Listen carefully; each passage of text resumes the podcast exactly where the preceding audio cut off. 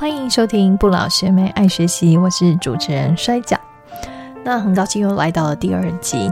那今天我想要介绍第二节内容，有关于就是我最近参加了一个研讨会，是一个医学人文教育的国际研讨会。这研讨会的内容，人文教育它讲到层面很广，它就是有关于关怀、沟通、同理这部分，那跟医学领域有关系。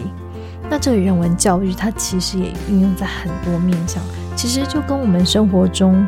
很多的生活小细节，人与人之间互动，其实也都有关系。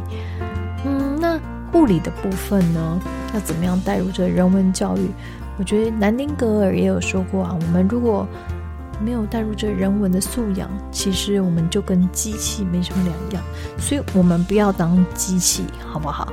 那我们要怎么做呢？首先，这个研讨会我要传达的有一些概念，它里面让我学习到第一个。其实我们可以带入这个艺术的部分。有一个外国人的讲者，他透过了一个艺术的画作，让我们进入到他讲讲的内容。我觉得很特别。他刚开始的一个破冰法，他其实就叫我们看着一个他秀出来的画作，这样子引导我们，透过他一边的讲，让我们从感官、呼吸去。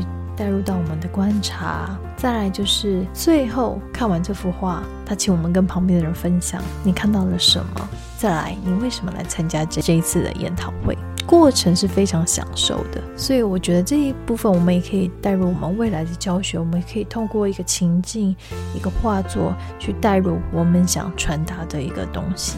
再来第二点，呃，这个研讨会它里面有讲到这个最近 COVID-19 的影响。那我们在人文教育的部分，我们可以怎么样去发展？像我最近就是想要做这个 podcast，他说的 podcast 也可以运用在一个自主学习的部分。那也希望未来有更多的学者或更多的专家们投入。第三点，我觉得很特别的事情要跟大家分享的是，那自主学习，那因为因应时代跟我们的疫情的发展，那也很多。的教学部分也带入这个翻转学习啦，或者这个自主学习的部分，那我觉得这个也是未来一个趋势了。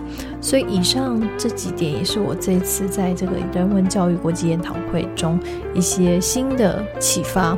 我也希望带给大家有一些新的认识。虽然我不是讲的很深入，但是我就是跟大家分享我的体验、我的感受。希望未来可以跟大家在各个研讨会、学术领域互相交流，一起。Keep learning, keep hoping。